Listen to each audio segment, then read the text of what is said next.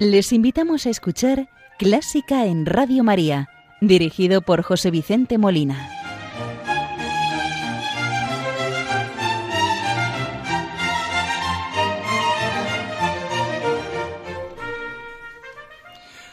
Buenas noches, queridos oyentes de Radio María. Les saluda José Vicente Molina, quien les va a acompañar en el programa de esta primera hora del domingo 11 de julio de 2021, cuando es medianoche en las Islas Canarias. Programa que vamos a dedicar al compositor Igor Stravinsky. Nacido en Oranienbaum, en Rusia, en 1882, y fallecido en Nueva York en 1971. Una de las figuras clave de la música del siglo XX, conmemorando el quincuagésimo aniversario de su fallecimiento.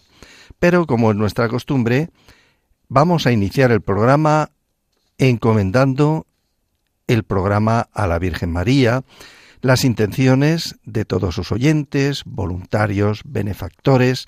Muy en especial encomendamos a los enfermos, a las personas que están sufriendo en los hospitales o por cualquier otra causa los efectos de esta pandemia. Pedimos a la Virgen que nos consuele a todos, sobre todo a los que sufren, y que les ayude a llevar la cruz. Hoy vamos a rezar con un Ave María que he encontrado al preparar el programa. Yo no sabía que Igor Stravinsky tiene un Ave María con letra en latín y además muy fácil de, de, entender, nada disonante, y lo vamos a escuchar y vamos a rezar con una interpretación de el coro de Cambridge dirigidos por John Rutter.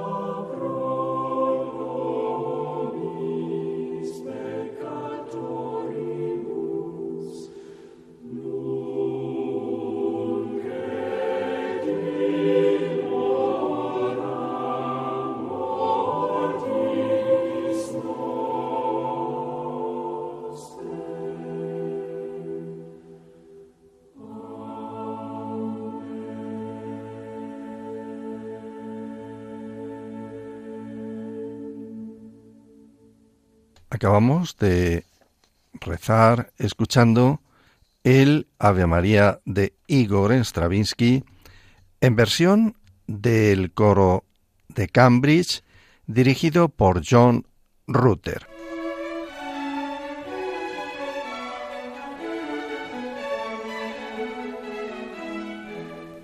Buena música para encontrarse con la suprema belleza que es Dios. Clásica en Radio María.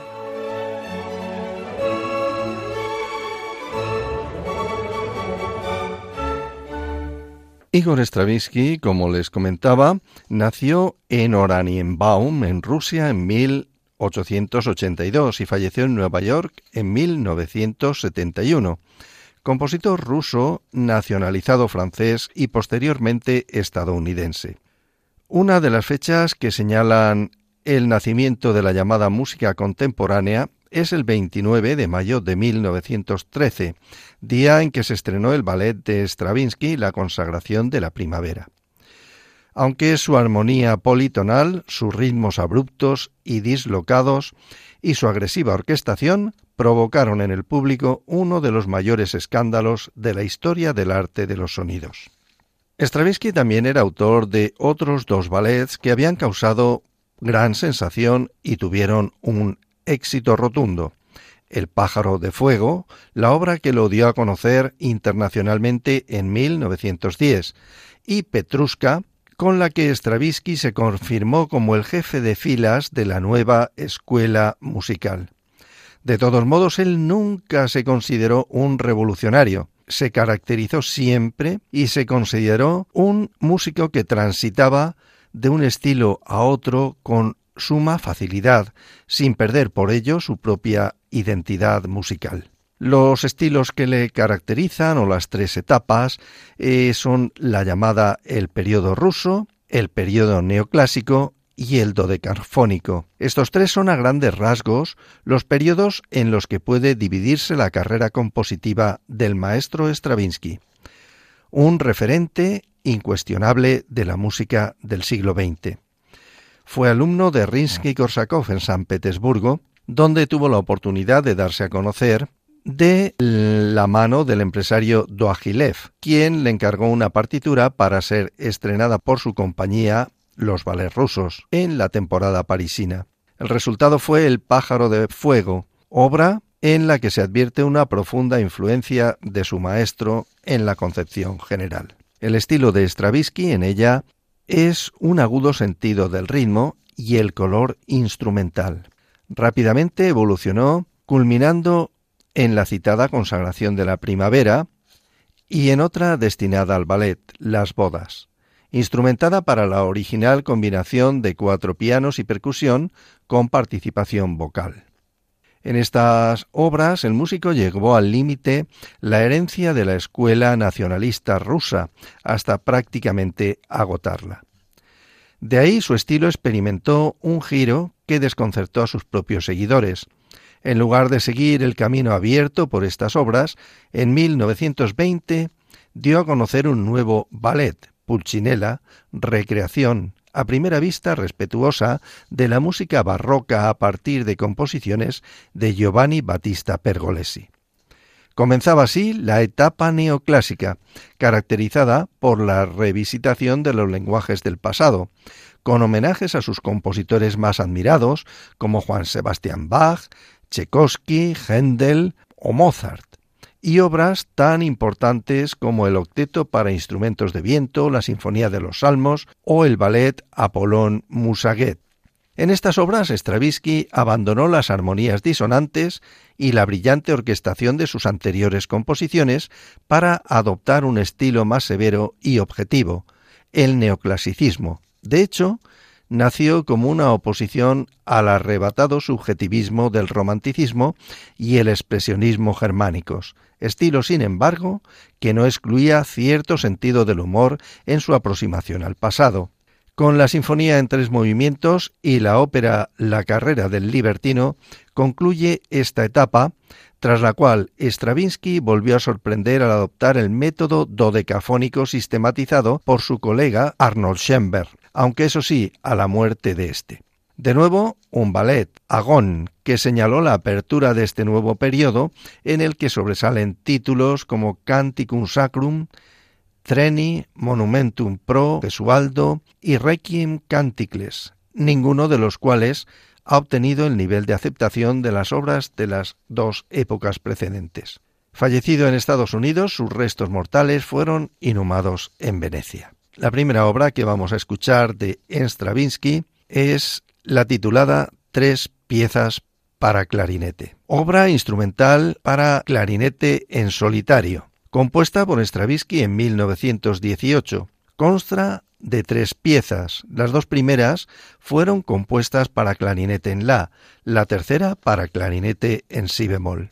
La primera sempre e molto tranquilo, en ella el compositor empleó el registro grave o registro chalumeau del clarinete de una gran personalidad, lirismo, buscando, a mi entender, la expresión. Escuchemos esta primera pieza de las tres piezas para clarinete solo de Stravinsky a la clarinetista Sabine Meyer.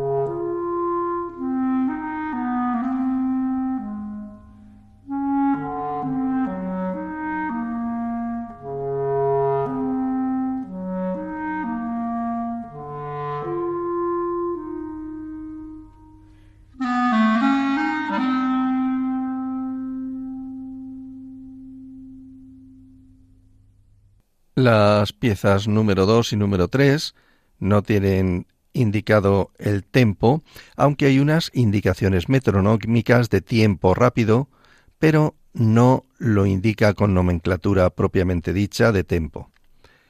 Con una gran variación tanto en las dinámicas como en las acentuaciones rítmicas. El número 2 que vamos a escuchar ahora utiliza todos los registros del clarinete. También lo oímos en versión de Sabine Meyer.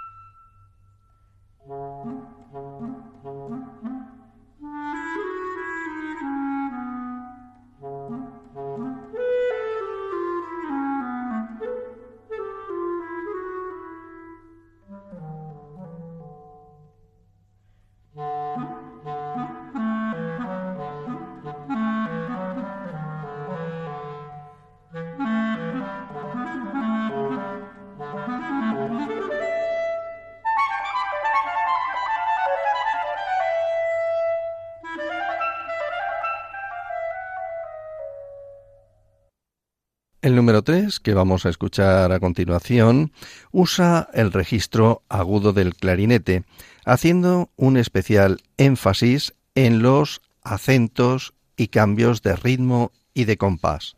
Lo oímos también a la clarinetista Sabine Meyer.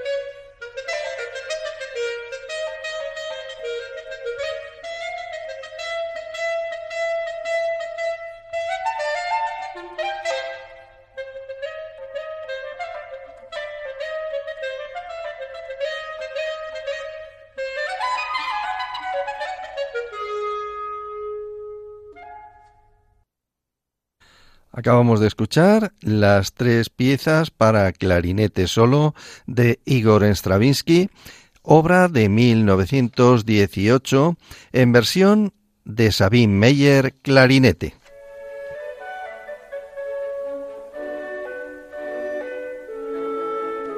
Conoce los periodos de la música culta, desde la Edad Media, Barroco, Romanticismo hasta el presente siglo XXI. Escucha Clásica en Radio María con José Vicente Molina.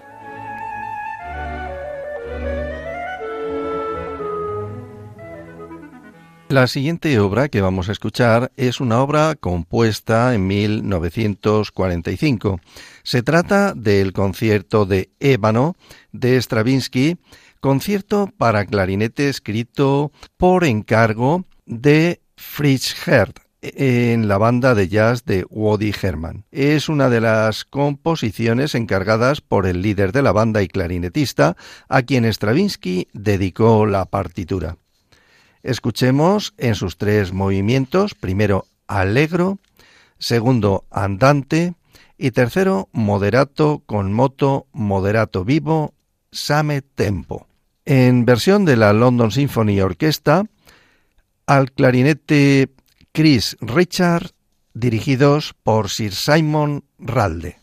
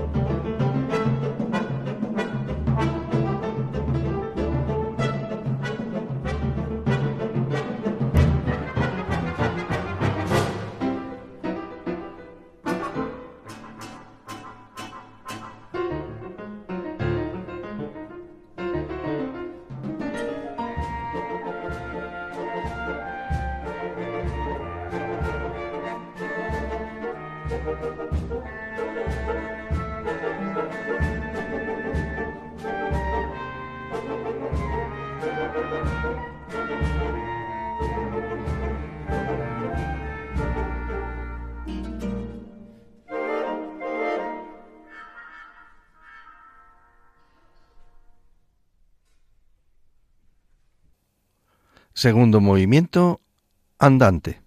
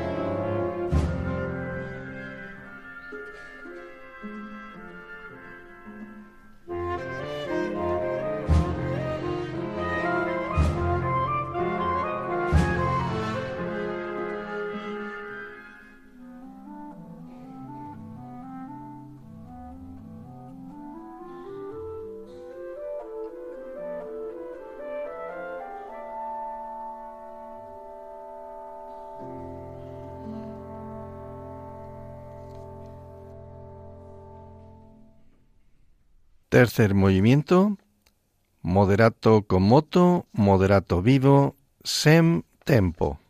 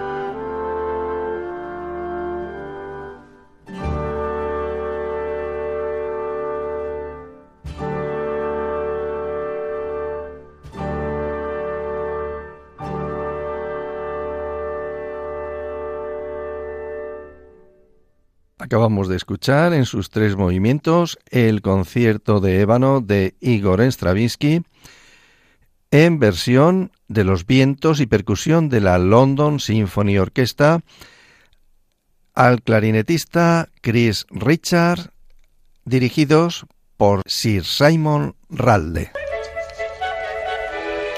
¿Te gusta la música clásica? Si tienes alguna sugerencia o quieres hacer una consulta, puedes escribirnos a clásica en Radio María 2 arroba radiomaria.es.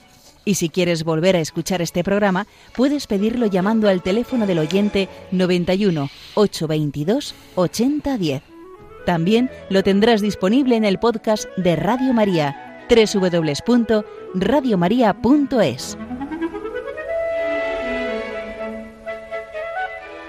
La obra que vamos a escuchar a continuación es una obra compuesta entre 1923 y 1924 por Igor Stravinsky, compositor al que estamos dedicando el programa.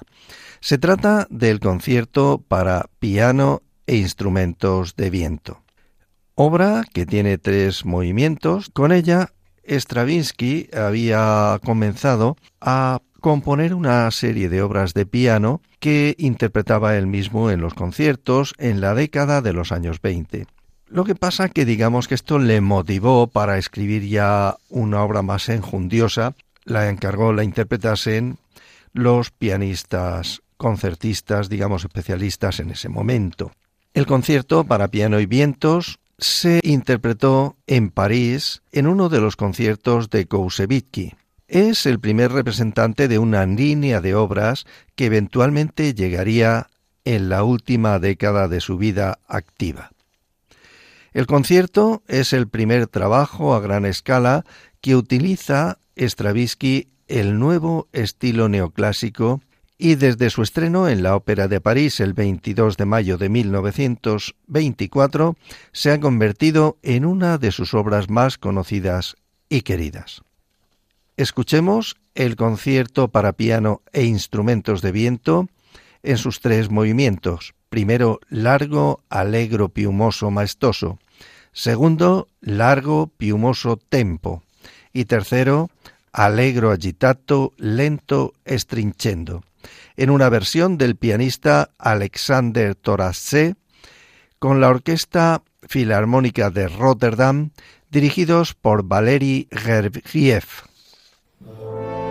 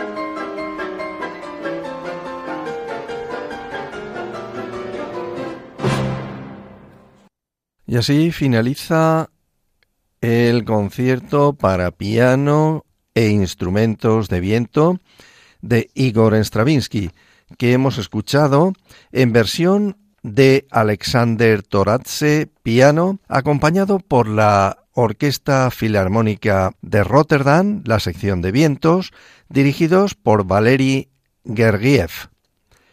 Obra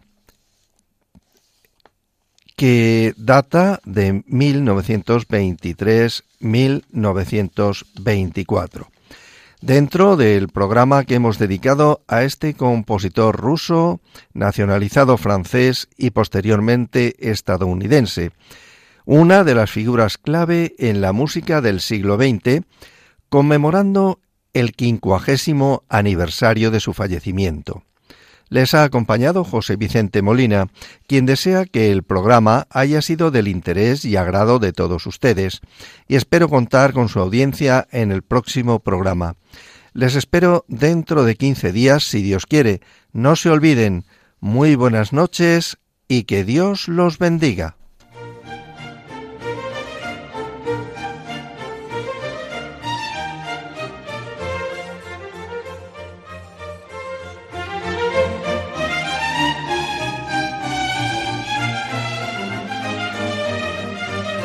Han escuchado Clásica en Radio María, dirigido por José Vicente Molina.